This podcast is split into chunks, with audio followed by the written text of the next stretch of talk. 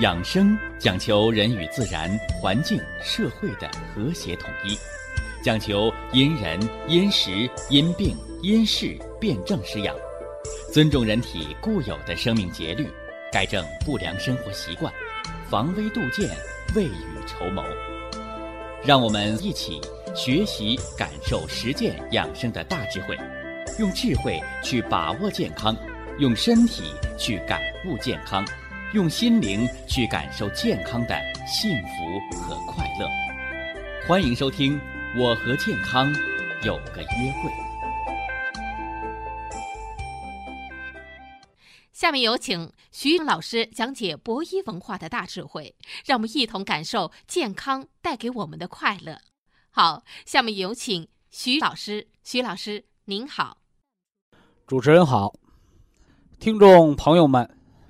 大家好，我们的趣味科普养生节目啊，哎，就是希望把复杂的养生、防病、健康、长寿的知识，把它趣味化，把它生活化，把它融入到咱们百姓的生活当中，让大家呢，啊。张嘴，哎，就挂在嘴边的顺口溜，是不是啊？呃，抬手就放在手边的捶背的小木锤儿，甚至呢，刚到饭桌上，哎，就想起来饭前一碗汤，老来不受伤。只要今天一顿排骨，哦，我们就想起来了。啊，吃肉不吃蒜，营养少一半。所以养生啊，它不是写在大学生的课本里，收藏在高高的象牙塔上。它是一个民族的财富，就应该在咱们百姓的餐桌上，就应该在咱们生活的茶余饭后。所以呀，养生原来可以这么有趣儿。不管男女老少，是不是啊？不管您的学历高还是低，产生逐渐的培养养生的兴趣、养生的爱好，甚至呢，把健康的生活方式。融入到我们的生活当中，注入到我们的生命当中，融化到我们的血液当中。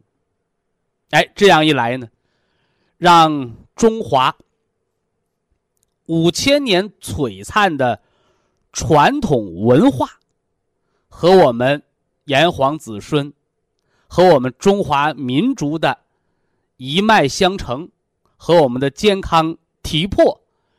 让他们相得益彰。阴阳五行，十二方。啊，我今儿呢接着给大家说这十二方之首，啊，叫金木相克之方。啊，五脏之间的生克呀，这里边有很多的奥妙的东西。啊，不要简单的想生。啊，就是给你花钱是吧？啊，给你吃饭，啊，滋养你。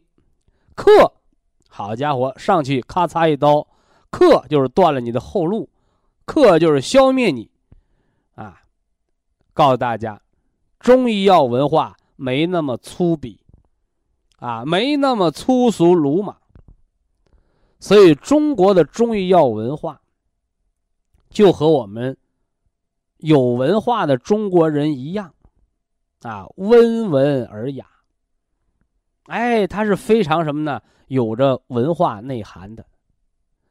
那什么叫克呀？是吧？啊，《孙子兵法》上说，啊，叫不战而屈于兵者，为上战也。是啥意思？说你把这个城给围上了。今儿攻城，明儿炮轰，后来进城了，咔嚓把全城的人都杀了，屠城了，你那要打胜仗吗？啊，非也。啊，不战而屈兵为上战。说啥意思？没动一刀一枪，没有一个人流血牺牲，我就给你打赢了。怎么打赢的？是吧？不战而屈兵，全城投降了。你这是战争当中的高手。所以治病亦是这样的道理，啊！一提到治病，好多人说：“哎呀，我得手术开刀啊，是吧？哎呀，我得放疗化疗啊，哎呀，我得吃上激素啊，我得突击疗法啊。”你这些呀，哎，就跟那打仗刀兵相见、炮火相连一样。是吧？正所谓，敌死一千，我伤八百，是吧？病治好了没有？啊，治好了也剩下半条命，是不是啊？两败俱伤，这可不是中国人的文化，是吧？中国人的文化叫不战而屈兵，这了不得，是吧？所以呀，好的医生治病。同这个行军打仗啊，它是一样的道理，啊，正所谓知己知彼，百战不殆，哎，这么个道理啊。那今天呢，咱们就说说这个金木相克之方，啊，金克木，啥意思？啊，翻译过来，肺脏五行属金。是吧？肝脏五行属木，啥意思？是那肺脏是那肝脏的克星吗？你要这么认为，那就大错特错。那应该怎么认为呢？你看，回到中医文化的基础，肺主人一身之气，肝藏人。一身之血，是吧？肺为相父之官，肝为将军之官，是吧？将相和也，是吧？左青龙，右白虎，是吧？左青龙叫肝血上升，右白虎叫肺气下降，而且要。降中有升，升中有降。换而言之来讲，肺气是肝血升的动力，肝血是肺气收敛的源泉。这大伙听着啊，说为什么我今天生了气？我晚上躺床上我就睡不着觉了，你看，啊，有人说你吃安眠药吧，是吧？直截了当，哎，但是我告诉你，那叫简单粗暴，是吧？而且后患无穷。说为什么生了个气人就会失眠呢？是吧？你看你一生气，一动肝火，肝血就会上浮。肝阳上亢，扰乱心神，所以你就睡不着觉了，是吧？那这里都是肝的错吗？是不是？哎，你看咱中国人的老话叫“一个巴掌拍不响”，啊，一个巴掌拍不响，是吧？啊，你说那个狗把人给咬了。都是狗的错吗？我告诉你，那养狗的人的责任最大，是不是啊？咱们现在都讲叫叫文明城市，是吧？文明城市的建设，是吧？你家那狗满街跑，那叫什么文明城市？你能养狗，你就得把狗给我拴上，那不是狗的道德有问题，是人的道德有问题，对不对？所以一样的道理呀。肝血就是要往上升的，是吧？你说我生了气，我就控制不住自己，那个不是肝的错，是谁的错？是那拴狗的绳子没拴牢。那谁是拴狗的绳子？肺气。哎，这回大家理解了吧？是吧？什么叫肺经克肝木？什么叫金克木？一说金克木，好多人就想到了，我拿个大斧子，咔嚓一下子把那树连根截断。我说那不叫克，那叫断子绝孙，那叫克吗？那什么叫克？说我拿个斧头，给这树啊枝枝杈杈修剪了，让这树往高了长，叫园丁，这叫克。所以大家一定要明白中国人的克。中国人五行的生克，生是滋养，克是让它更好的向更健康的方向去生长，叫约束它，叫管它，明白吗？哎，所以说你看那个肝硬化腹水的人，他找到我，是吧？哎呀，我这个肝硬化腹水了，你得给我吃利尿药啊。我说谁告诉你利尿药能管的啊？大夫都开利尿药。我说停了呢，停了肚子又肿起来了，啊，应该吃啥？哎，应该吃养肺的药。为啥？金克木。当你肝木失去调达的时候，就要用肺的金气去收敛它，是不是？所以大家一定要明白这个道理。那这金木相克之方叫一阴一阳为之道，所以风湿这儿，类风湿性关节炎这儿，是吧？你看那个治风湿的，你看电视广告啊，是吧？你看报纸广告啊，我记得十来年前就有这样的说法啊，说叫治风先治血，血行风自灭，对不对？所以治风湿啊，你给他吃活血化瘀的药，是吧？完了下半句血一活了，风就走了。我谁告诉你的？血行风自灭，风在哪儿灭的？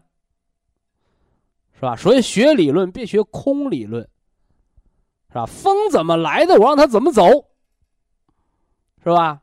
你现在的 CT 呀、核磁啊、彩超啊，你高科技仪器查不出来。但是我们却能让病人真实真切的感知得到，是吧？我们吃绿色鲜参虫草补肝的，是吧？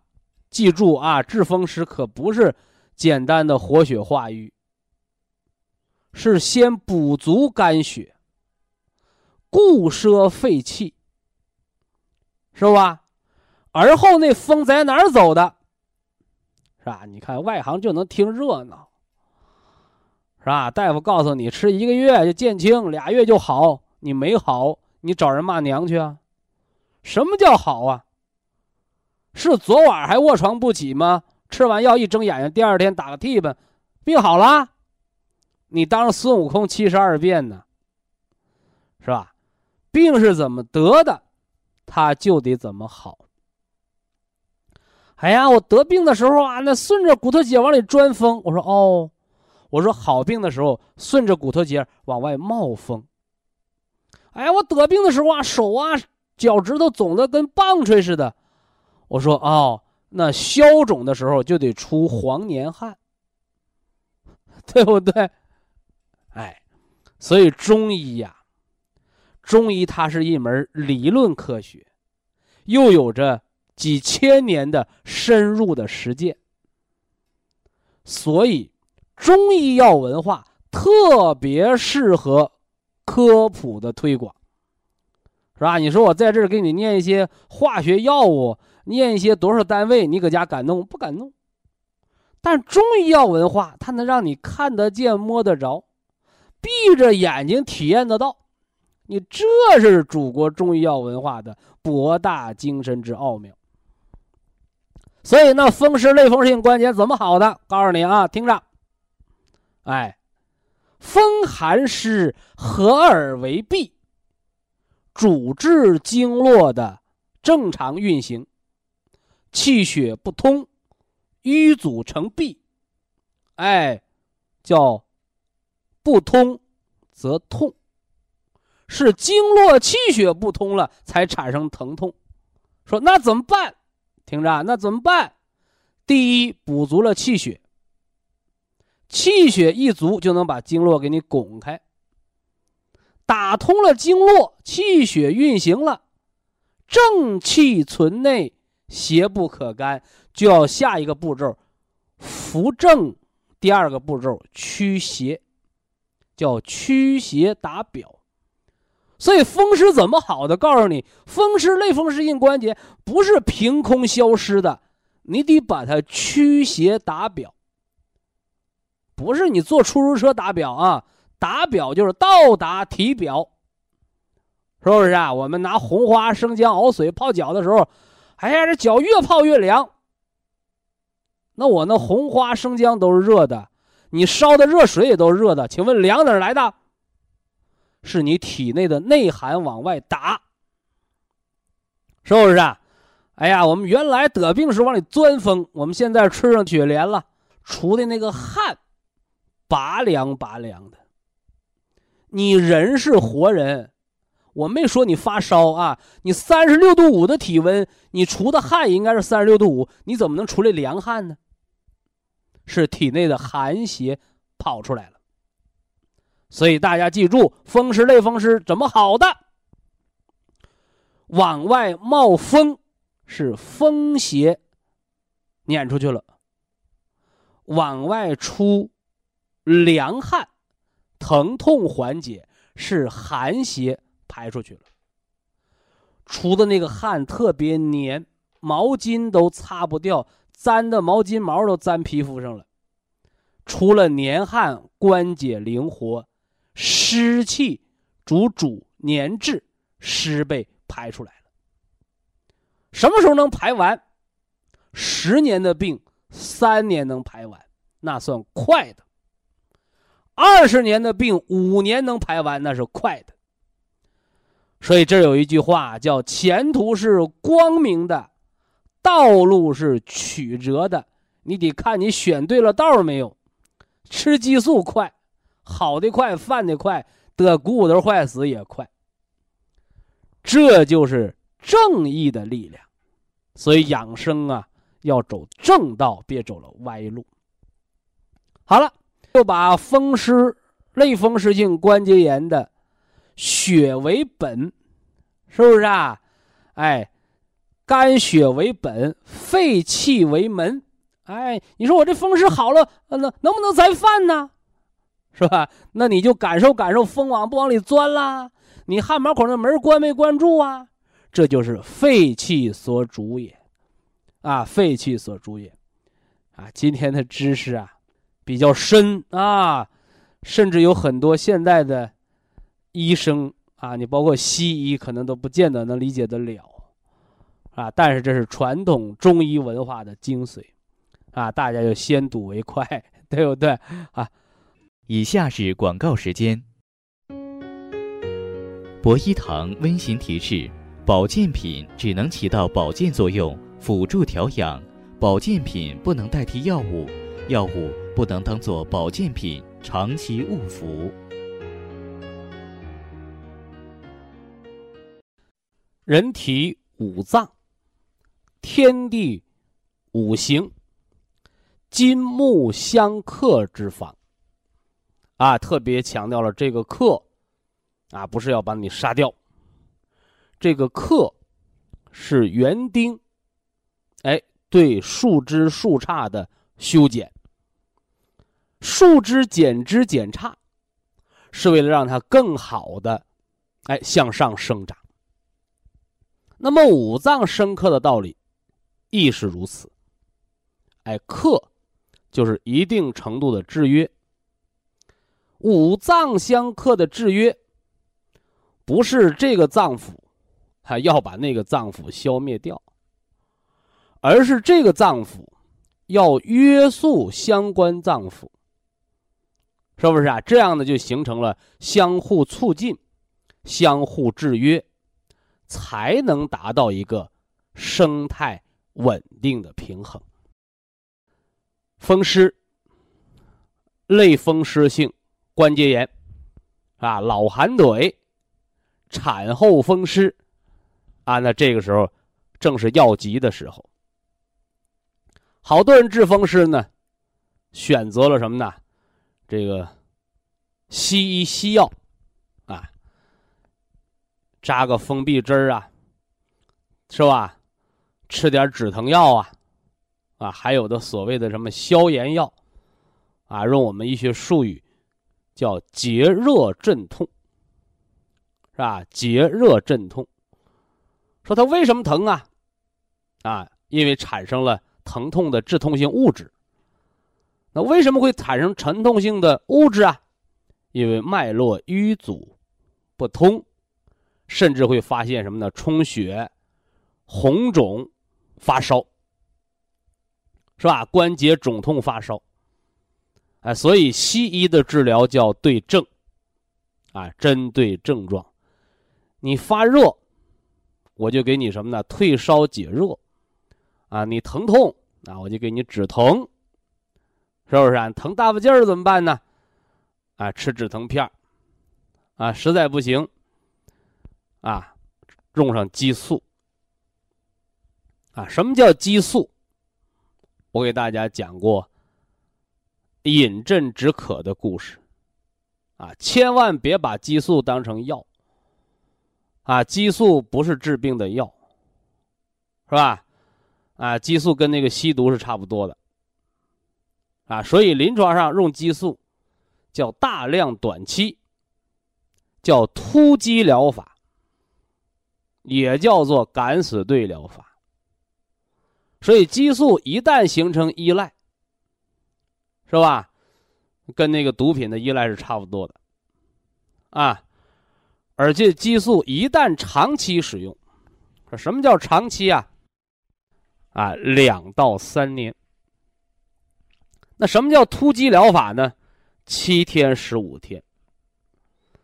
所以收音机前的听众朋友啊，您得类风湿性关节炎的，啊，你是老寒腿的，啊，甚至你是严重的产后风湿，是吧？什么硬皮病是吧？哎，干燥性综合症，啊，这些临床上容易使用激素类的疾病的。你的医生如果给你只用了七天到半个月，你这叫激素的正常使用，叫突击疗法，哎，救一时之急，解一时之痛。你说我这激素啊，都用三个月了，小心了，哎，你就要出现上瘾了，啊，说白了叫戒断综合症，啊，老百姓大俗话。哈啊，大实话，说激素吃上可就停不下来了。有人不信呢，有什么停不下来的？停了，疾病就会复发。不但复发，甚至会加重病情。哎，这就是激素的特点。哎，所以激素用七天、用半个月叫突击疗法，把病给压下去了。超过三个月容易成瘾。是吧？说你用上了，啊，三个月、两个月，啊，停了，一个月犯病了，啊，又用三个月、两个月，如此使用，超过两年，麻烦了，是吧？股骨头坏死，高血压病。说这激素，它怎么还能吃出病来呀？大家伙听着啊！激素给人吃成的股骨头坏死，激素给人吃成的高血压病，这个大家伙一定要闹清，不是激素让你得病，是不是啊？人得病也不是体内缺激素，而是激素叫生命透支疗法。你如果理解不了这句话，那你看电视，是吧？看电影，是吧？那国外也有，国内也有，啊，叫什么叫高利贷？是不是啊？啊，家里看病花不起钱，借高利贷；孩子上学没钱，是吧？儿子娶媳妇没钱，借高利贷。那是驴打滚的利息，借一块还十块，是吧？利滚利，息滚息，麻烦了，那是一个无底洞。所以呀，天底下没有免费的午餐。天底下没有不劳而获的事儿，所以严重的疾病立马就好，哈，严重的疾病立马就好。你不要错误的认为是天上给你掉了仙丹了，那一定是你吃的药里掺了激素了，是吧？所以常年的疾病立马好，那就意味着它会更严重的复发。是吧？更严重的要命。你包括老人呢，说病了好多年了，卧床不起了，水米不打牙了。突然有一天说：“哎呦，又能说了，又能笑了，又想吃饭了，又愿意出去走走，准备后事。”回光返照，吓人不？哎，这是生活之常理。所以大家呀，在慢性疾病的调理过程当中啊。啊，好多人都说上当了、受骗了，你为嘛上当？为嘛受骗？因为你太相信童话了，是吧？那歌歌里怎么唱的？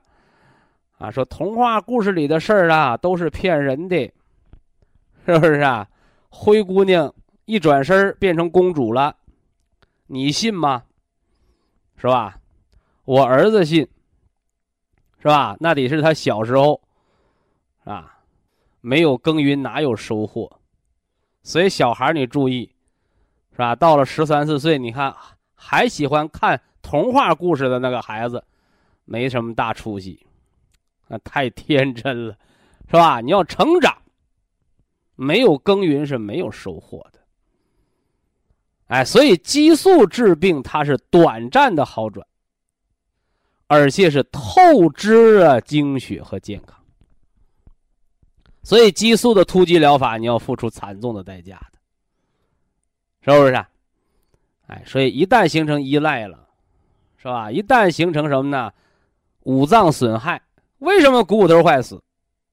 因为透支肾精，肾主骨生髓。你把肾精提前给透支掉了，那就没有养骨的东西。那么骨髓就会空虚，骨头就会枯槁，股骨头坏死不是骨头死了，骨头坏死是骨头缺血了，啊，骨头缺血，骨质疏松了，是吧？那么用激素导致的高血压怎么回事啊？是伤了肝血，伤了脾经，啊，你看那个。吃激素的，啊，说这个小闺女，啊，小的时候长得很漂亮，很苗条啊，是吧？怎么突然间变成了猪头啊？是不是啊？满月脸、水牛背，是吧？脸都胖圆圆了。我跟你说，那不是胖的，啊，那是搁药吹的，是吧？所以人突然变胖，人或者突然消瘦。皆为脾经受损，是不是？所以要明白这个道理。说那怎么办呢？你是接着给他吃激素，是吧？把人吃到完蛋了，弹尽粮绝了，病入膏肓了。你还是把你透支的那个精血给他补上去。哎，所以人无元气，百药不灵，是吧？老用激素，慢性自杀。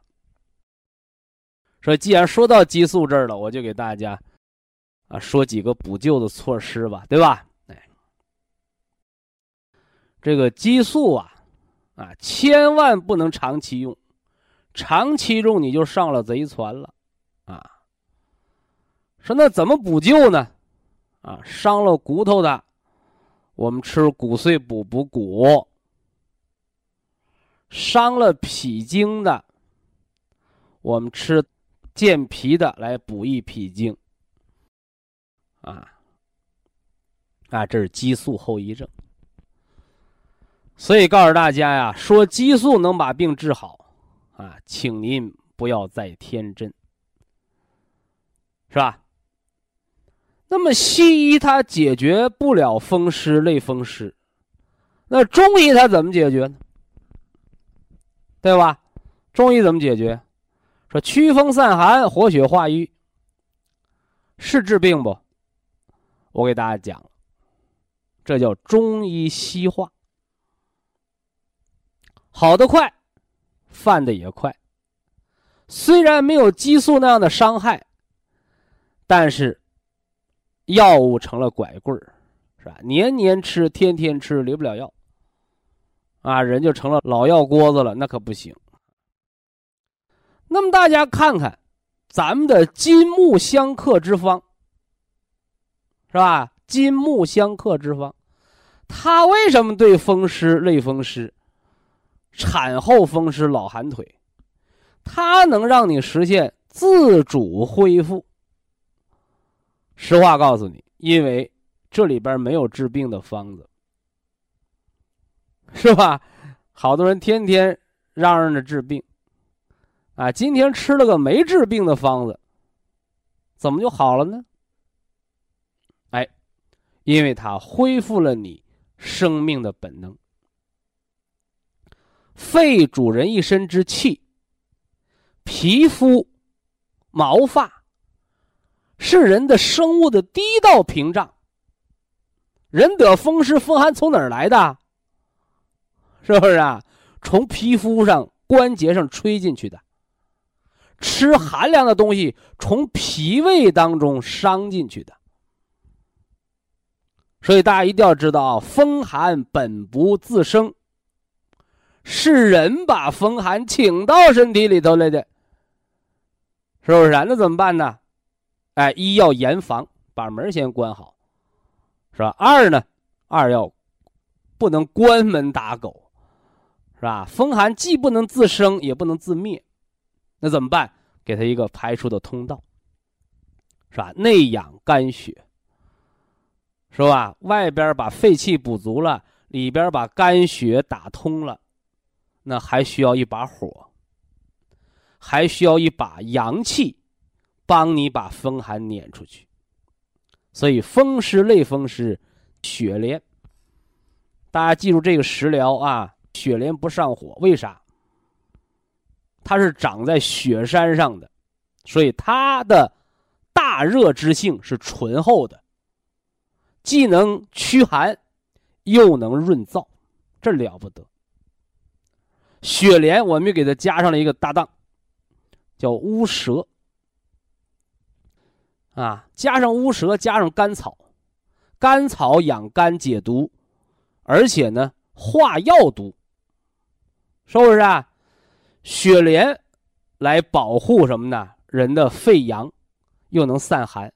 乌蛇走窜经络，把经络底下的陈年的风寒给你泛起来，而且这甘草来调和它俩。所以在这儿大家要把它闹清啊。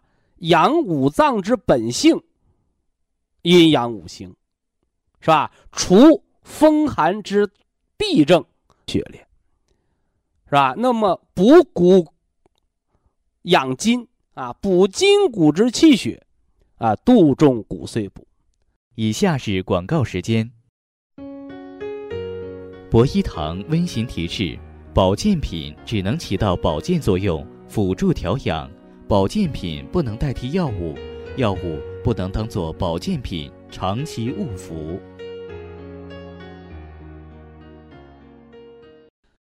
金木相克，是给大家说完了，啊，金者，肺脏主人一身之气，是吧？那为什么五行它要属金呢？哎，就是收敛之性。什么叫收敛之性？就是皮儿啊，哈哈，就是皮儿皮儿的包裹的作用，是不是啊？所以有人问我说：“徐老师，哈哈，吃梨啊，我们那个拿核桃仁、冰糖蒸梨，啊，梨皮要不要去掉啊？”啊，我说吃梨润肺，肺五行属金，主人一身之皮，吃皮儿养皮儿。对不对？哎，所以梨的精华还就在这皮儿上，是不是？哎，所以呢，一定要蒸梨的时候不要去那个皮，啊，不要去那个皮，啊，你看人有筋骨皮肉，啊，你看这个药材也是啊，你看《本草纲目》，本草者植物啊，植物以植物为本，是吧？以草为本。那草也有五行，啊，你不要认为你说啊得了，是吧？这个草药啊，五行属木，啊，呃，它就一个啊，不是，五行里头还有五行，哎，这是中医的博大精深。你看一根草，我给大家讲过那个枸枸杞姑娘的故事，是不是啊？啊，百岁老人鹤发童颜，啊，不听话的女儿变成了什么呢？白发的老太太，怎么回事啊，养生得法呀，和养生不听话，你这不就来了？啊，所以叫春食枸杞叶。你大家注意啊，你中草药啊养肝的，哎是叶，哎，或者是这枝枝杈杈。是吧？你包括那个原来那个中药，什么参筋草、透骨草，是吧？你吃什么？吃草叶，叶是干什么？叶是五行属木啊。你看一株草里头，它有阴阳五行啊。哎，向阳的为阴，背阴面的啊，向阳的为阳，背阴面的为阴，是吧？这是阴阳五行的叶。你看，春食枸杞叶。养肝血之生发，是吧？夏食枸杞花儿啊，你看夏天什么季节？夏天是开花的季节，是不是啊？所以夏天呢，你就吃什么呢？哎，吃这个这个菜花儿，是吧？啊，你吃青菜这都行。冬天我们不建议大家吃太多青菜，是不是啊？哎，因为你身体吃太多青菜。那你的身体，它就会误认为，哟，是不是要春暖花开了？它就容易过敏。啊，夏天你吃什么？吃大西瓜，是不是？红红火火大西瓜，是吧？西瓜是红色，它入心。啊，西瓜可以平抑心火。哎，西瓜又是称天然的白虎汤。而且西瓜这个东西呢，它就能振奋人的什么呢？元阳之气。所以西瓜这东西啊，要吃什么呢？天然的，啊，别吃无籽西瓜。吃无籽西瓜容易得不孕症。为什么呢？你西瓜就是西瓜籽种的西瓜秧长出的西瓜西瓜。你说你那吃那西瓜都不打籽了，你说它里边不就转了基因了吗？所以前几年呢。闹的是吧？那个瓜市上，哎呀，我们研制出新的西瓜，无籽西瓜。我说拉倒，别吃那个啊。说那个好吃啊，你吃那西瓜都不用吐籽儿啊。我说那是得了不孕症的西瓜。你想得不孕症，你吃那什么呢？没籽儿的西瓜，他连籽儿都打不了，你吃它干什么？你那西瓜就是有病的、缺陷的西瓜，哎，对吧？所以夏天吃的大西瓜。那为什么说呢？不能吃冰镇的西瓜？因为这西瓜有行水利尿的作用，你要吃了寒凉的西瓜，就伤了心脏，伤了脾胃，是吧？所以不要把西瓜放冰箱，那是很蠢的行为，啊！那你说我搁我们家那井拔凉水拔一拔行不行？那正常，那是天然的啊，天然的，而不是阴寒的东西啊。这叫夏食枸杞花儿啊，秋食枸杞果。是吧？那那秋天是个收获的季节，吃果子，啊，吃果子，哎，冬食枸杞根。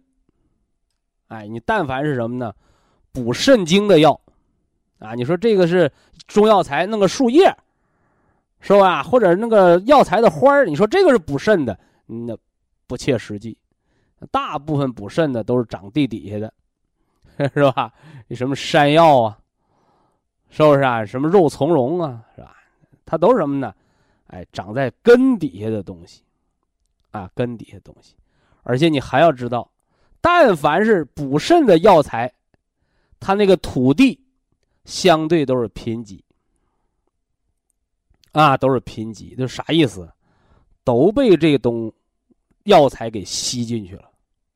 所以肾的封藏的道理就在这儿，是吧？前段时间我看看那个电视，啊，一天人呐多喝水，那喝水能减肥，喝水能排毒，是吧？我说多喝水喝成尿毒症，这大家一定要明确哦。说老爷子为什么晚上起夜了？肾阳虚了，是吧？所以说他不敢喝太多的水。为啥？说明他肾的功能下降了。反过来呢，是吧？一个车的轮胎，它是跑五万公里啊，还是八万公里，你就得换了，不然就磨爆胎了。它有它的寿命。人的肾脏也有它的寿命。咱还别说肾脏，你家交一百块钱的水费，你能用两三个月。自来水公司是不是就给你家停水？你不交水费，人能给你供水吗？说一样的道理啊，喝水喝的老跑厕所，叫人为的制造尿毒症，就是你把肾要喝报废了。所以呀，告诉大家，感觉是最好的医生，是吧？有听众说这句话我听着熟，你听着熟吧？两千多年前有人说过这句话，啊，意思是大致相同。希波克拉底他说：“病人是自己最好的医生，而医生只是来帮助病人的，是吧？”但是很多人理解不了这句话，解释开来就是告诉大家，生命的自我恢复能力才是真正的医生。而一切的治疗的手段，啊，医生、药物、检查、化验、中药、西药、点穴、按摩、针灸、锻炼，一切的治疗手段，都是为了人自我修复本能的恢复。你什么治疗手段也替代不了人。为什么？这个人死掉了，你就不活。因为他的本能已经消失了，所以治病是为人服务的，而不是给药服务的。所以看病也存在这个问题。那你看刚才我讲这句话，我说感觉是最好的医生。什么叫感觉？哎呦，我渴了，渴了就喝水呗。你说我不渴，不渴，你给人强灌水，那就灌出病来了。哎，你说我渴了，我喝水，他也不解渴。你看看，他把一个天经地义的道理给破坏了。你看，渴了就喝水，但当喝水不解渴的时候，就说明你身体当中水来解渴这个环节出问题了。我们就给你喝上人参麦冬五味子。哎，喝完这个之后发现，哎。我不渴了，什么原因？是你体内缺水吗？不是，是你体内缺，把这水生津止渴。你不要认为把水咚咚咚咚咚灌到肚子里你就不渴了，不是，是水灌到肚子里，要用人的阳气把它温煦变成津液，一张嘴有唾液有哈喇子，你才能不渴。所以呀。喝水不解渴的，平时老口干的，说明你体内津液出了问题。而这个时候你用药对了，方法对了，它好病。那反之呢？是吧？那没法解决。所以感觉是最好的医生。啊，感觉是最好的医生。那么今天呢，我们要给大家重点的说说什么呢？哎，谁能克金呢？对不对？哎，火克金的文化。啊，火克金的文化，说火克金我懂啊，是吧？把那铁烧红了，它就软了。拿锤子一砸，你是打成锄头啊，还是砸成斧头啊？是不是？啊哎，可见火克金不是简单的用火把那金呢给它削弱掉，给它化解掉，不是，是为了给它塑形。啊，是为了给它塑形。那么五脏当中，我们的心脏五行属火。所以大家不要认为哦，心脏是肺脏的死对头，嘿嘿，你要这么理解的话，你那中医算白学了，是吧？那中医文化算白搭了，那不行。那么火金相克啊，火克金的养生文化道理是什么呢？哎，告诉大家，是心神。主着你的肺气，甚至叫心神引领着你的肺气，是吧？你像咱文化啊，有一个基础疗法，是吧？你看，我们最早的不花钱的防病养生的疗法，有一个壮都推任，尤其是这推任脉。是吧？我们说到了叫手道，啊，手道，啊，心道，啊，心道，气道，是吧？是啥意思？啥意思？你看，两个手重叠，从胸口坦中穴，人平卧在床上往下推，一推推三百下。老年人说：“我累了，推一百下歇歇。”行，啊，行。吃完饭后，饭后一小时，饭后一个小时之内不能推啊！吃完饭一小时之后随便推，推的肚子咕咕叫，推的放臭屁，推的什么呢？两条腿发热，推的脚心出汗，是不是？这什么道理呀？第一个叫手道，手推的是肚子，是吧？第二个叫气道，为什么腿能热？为什么脚心能出汗？叫气推着血走。你看，你只推的是肚子，但是经络的气血已经顺着这条道往下走。还有一个叫心道。什么叫心道？叫心神。所以说，你推肚子的时候要放松精神，你的心火才能往下走。所以推了一半睡着了。这就叫心道，叫心火下行，暖肾水，所以这招还治上火，推好了治失眠，是不是？所以这里边的火金相克啊，火克金，心神主着肺气的道理就在这儿了。所以有人说：“哎呀，我怎么老上火呀？”你看，上火的。直接原因是肺不能收敛，啊，肺为五脏之大华盖，这把大雨伞怎么不遮光了？别忘了，是心火把你肺的这个华盖给戳了个大窟窿，是吧？你心的欲望太强，闲事太多，啊，心火就会灼伤肺筋。非常感谢徐正邦老师的精彩讲解，听众朋友们。我们店内的服务热线零五幺二六七五七六七三七和零五幺二六七五七六七三六已经全线为您开通，随时欢迎您的垂询与拨打。客服微信号二八二六七九一四九零，微信公众号搜索“苏州博医堂健康管理中心”。下面有请。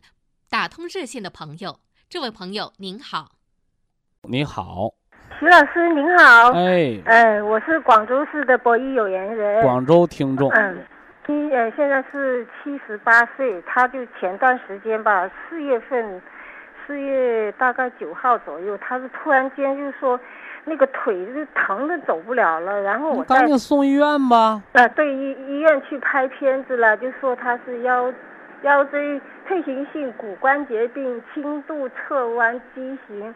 然后那个 L 四轻度的病都疼的走不了道了，那嗯重度的病不就瘫了吗？对啊，那后来我就带他去社区医院那里用中药熏蒸了以后，现在就能走。不过就是说还是疼。就你用中药熏蒸啊，嗯，那个叫杀鸡取卵。那他走不动的话没办法呀，想让他能暂时能走起来嘛。呃，一个心脏病人呐，呃一个心脏病人，他做了一个支架，嗯医生说啊，你这个咱们得坐那个轮椅，或者说搁担架给你抬回去。他说没事儿，我能走。结果自己走到病房，扑腾倒了，二次心梗，命扔了，嗯白放了一个支架，花了五万块钱。嗯听明白我这话的意思没有？你既然疼的不能走，你就别走，在家里静养，养到能走，这叫自然恢复。你用什么中药熏蒸啊，什么扎针灸啊，拔火罐啊，不能走了，拔的能走了，是不是啊？那你再到不能走的阶段，你用这些方就不灵了。嗯，那那人有一个慢性疾病的慢性的恢复过程。啊，现在好多人呢脑袋有病，老想让慢性病快点儿的立竿见影的恢复，那么那些都叫杀鸡取卵的方法。啊你和扎封闭针儿有区别吗？麻木了，把知觉整麻木了，那有用吗？那没有用啊。哦给他吃那个杜仲骨碎补六粒，哦哦要吃六粒哦，杜他是在吃的，哦要吃杜仲骨碎补胶囊，骨关节病，医院查出来的人没有感觉的吃四粒儿，哦哎，有感觉的医院查出来的吃六粒儿，哦要吃六粒。说都残了，不能动弹了，是不是？残疾了，吃八粒儿，哦这是服用量的差别，嗯根据轻重缓急来有的差别。嗯，那现在主要就是说他的血压波动很大，他吃这个保健品之前吧，血压为什么波动？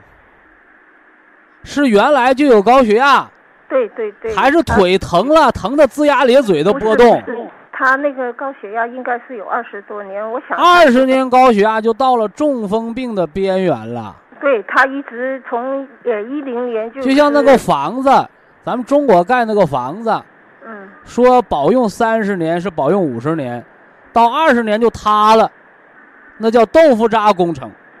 嗯那么到五十年还没塌，那也叫危房，也快塌了，到保修到报废期了吗？明白这意思不？嗯，是不是啊？知道。哎，你你高血压十年冠心病，二十年得脑中风，你也到报废期了，到马上中风阶段了，那他肯定要波动啊，要出问题了，你就得加紧重点预防了呗。